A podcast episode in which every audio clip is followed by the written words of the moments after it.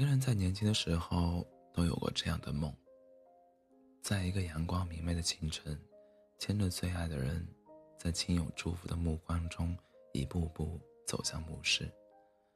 你望着他，眉眼充满着无尽的柔情和幸福。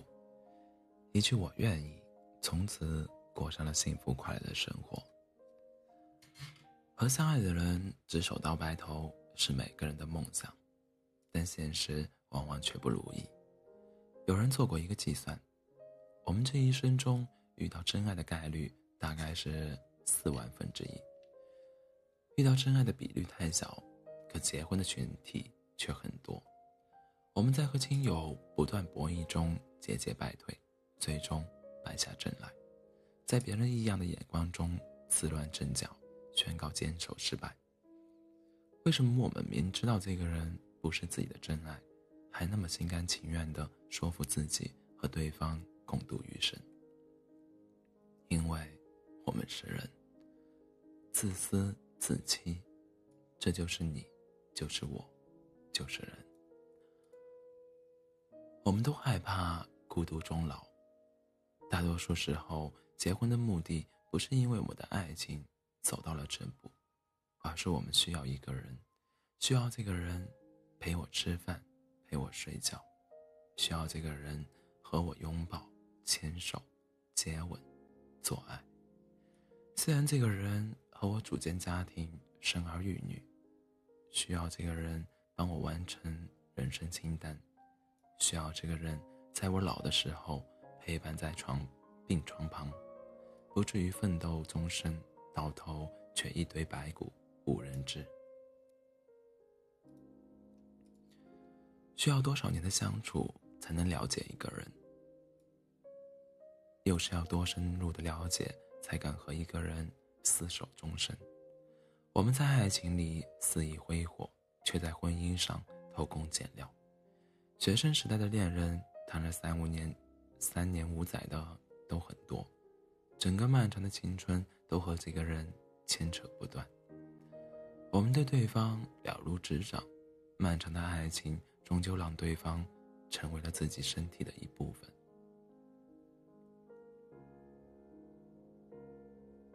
致青春里，男主和女主高中到大学，从校园到职场，估摸一算，差不多十年了，可最后。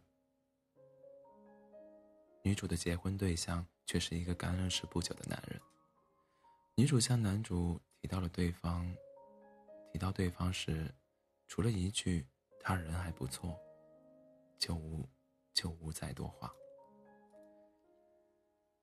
在一个交朋友都要看兴趣爱好、性格、三观的时代，我们对婚姻的态度却随意的惊人。婚姻就像一场我们必须参加的考试。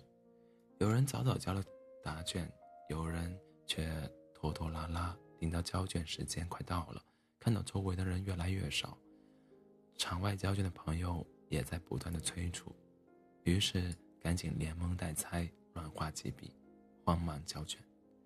走出考考场后还不忘唏嘘，总算写完了。至于结果如何，就把它交给命运吧。当然也有个别。压根就没来得及参加考试的一起。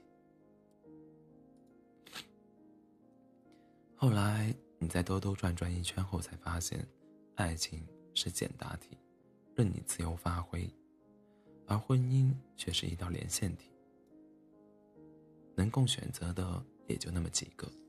于是你各种对比分析，排除计算，最后从你这端到他那头画一条线。就算完事了。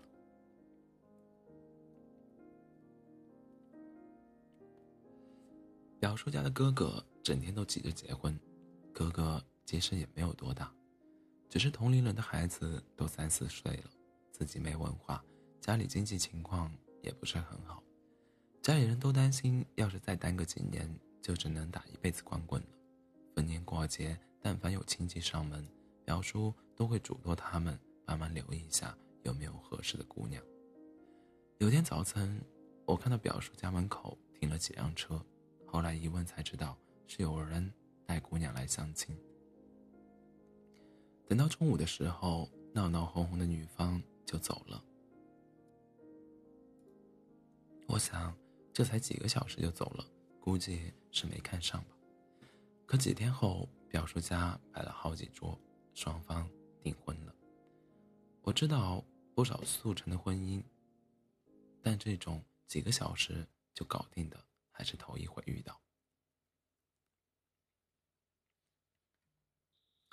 在小地方相亲，很多时候就是双方父母带孩子见个面，看一下是不是四肢健全，有没有缺胳膊少腿，再盘问一下对方的家底，在心里比较下最近的相亲对象中谁是最佳人选，估摸着差不多了，就先把婚给定了。然后小情小情侣相处个小半年，要是没啥大问题，就找个良辰吉日，叫上七大姑八大姨。摆上几十桌，热闹几天，婚姻这件事儿，这件人生大事儿，就算完成了，做父母的也算功德圆满。至于小两口以后的日子过得咋样，那就随缘吧。大家只会关心你是不是和他们一样，没人会去在意你幸不幸福。要是婚后性格合拍，那也算误打误撞，结局完美。可是结婚前的相处。大家都是奔着结婚为目的去的，都把自己搞得像急需出售的货物一样，在对方面前呈现出最好的一面。但婚一结，各种小脾气、鬼毛病就冒出来了。今天你指着我的鼻子骂老娘当初瞎了眼，怎么会嫁给你？明天我叫嚣着，没想到你脾气这么差，要求退货。就当你们闹得不可开交、不知所措的时候。我们充满智慧的过来人会告诉你，两口子过日子哪有不吵架的？牙齿不都还会咬到舌头吗？过几年就好了，忍忍吧。看在孩子的份上，凑合着过吧。于是你咬咬牙，这日子也就接着过，上上班，带带娃，洗洗衣服，做做菜，高兴了两腿一张。假装性高潮，哼哼两声，敷衍完事；不乐意了，随便找个大姨妈来了的借口就糊弄过去了。等纠缠折磨十几年后，人也到了中年，早就耗光了力气，费尽了青春。这时候，谁还谁还会想爱情？赶紧存点钱给孩子结婚用，才是王道。于是，日复一日，年复一年，一代接一代，多年以后。你也可以安慰你的孩子，我和你爸这么多年不都过来了吗？小两口过日子哪有不吵架的？等我孙子长大了，你们就好了。这社会总有离经叛道的人，个别中途想要反抗者离了婚，重操就业，重操单身就业，日子过得也舒服自在。可过不了几年。当初逼你结婚的那群人也会逼你再婚，你休想有片刻喘息的机会。我的表姐当初也是经人介绍认识了她前夫，然后按照固定流程互相见面、订婚同居，肚子大了就结婚。她前夫是个老实巴交的男人，认识他的人都觉得这男人靠谱。平静大海下面的狂澜，谁能察觉？人心底的秘密。有多少人知道？结婚没几年，男人和他一直放不下的初恋劈腿，表姐心高气傲，忍受不了这样的生活，也听不进旁人的。看在孩子份上，男人都花心，过几年就收心了，毅然离了婚。而在表姐表姐离婚后的日子里，我听到的最多还是周围人给她介绍相亲对象的消息。你都离婚这么久了，该考虑重新找个人了。表姐自己买了房，也有个孩子，也被男人伤透了心，可最后还是再婚了。所以，在我们这个社会里，即使离婚，最后也只能选择再婚。在社会的固有认知里，不管怎样，一个人必须和另一个人捆绑在一起，孤独可耻，单身有罪。而我们为什么要结婚？为了爱情，这种鬼话可能连很多结了婚的人也会在某个深夜嘲笑自己。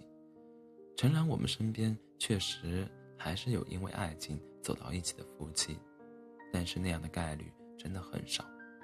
我们生活中大多数人结婚的目的，无外乎是为了找一个异性互相喂养。你告诉你的父母你不想结婚，他们第一反应就是不结婚，老了怎么办？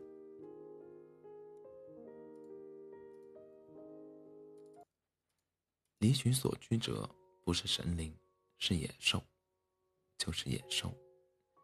立村里那个和艺术死磕的王彩玲。不也打算和他假结婚的同性恋男人说：“我和你不一样，说不定哪天我就找个男人随便嫁了。”我们年轻的时候有朋友，寂寞了约两个人出去喝几杯，开心了一起打个麻将唱唱歌。但后来你发现身边的朋友们一个接一个的结婚了，不管是自愿或者被迫，于是。你也开始怀疑自己的坚持，开始感受到前所未有的孤独。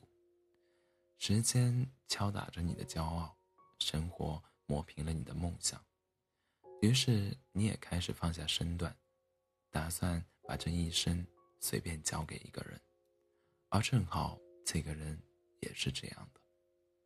你们就像两个孤独的野鬼，无意碰在一起，最后发现谁也离不开谁。大家都在拼命讨好对方，维持这个婚姻的许可。好的婚姻有一半都是阴谋，明知道对方不是那么爱自己也无所谓，因为自己也不是那么爱对方。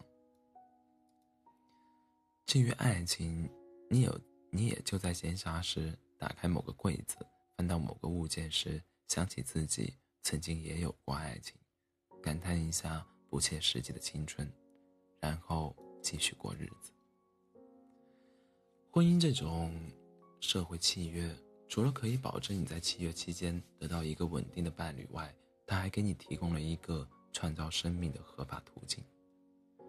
男人在婚姻这件事比女人看得开，男人适应世俗生活的能力比女人厉害多了。很多男人娶不到自己最爱的女人。不都喜欢找个贤惠顾家的女人做老婆吗？这样的女人在家相夫教子，照顾公婆，这样一来，自己就有大量的时间去忙自己的事业，养漂亮的女人。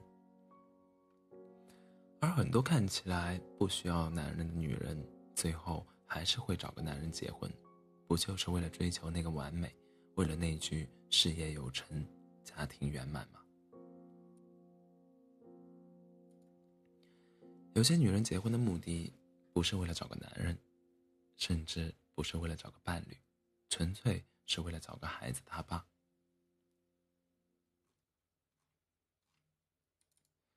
他们，女人都想当妈，可不是每个人都能像徐静蕾那样跑到美国冷冻几个卵细胞，然后继续享受单身生活，迎接爱情。所以找个对自己还不错、各方面也还行的男人结个婚、生个娃，然后心思都放在孩子和自己事业上面。这样的生活既保持了自己独立的性格，又得到了世俗的最大满足。身边的老人即使年轻的时候和对方过得再糟糕，吵来打去多少次，可是等到两鬓斑白、牙齿脱落的时候，不也是？相互慰藉的老伴吗？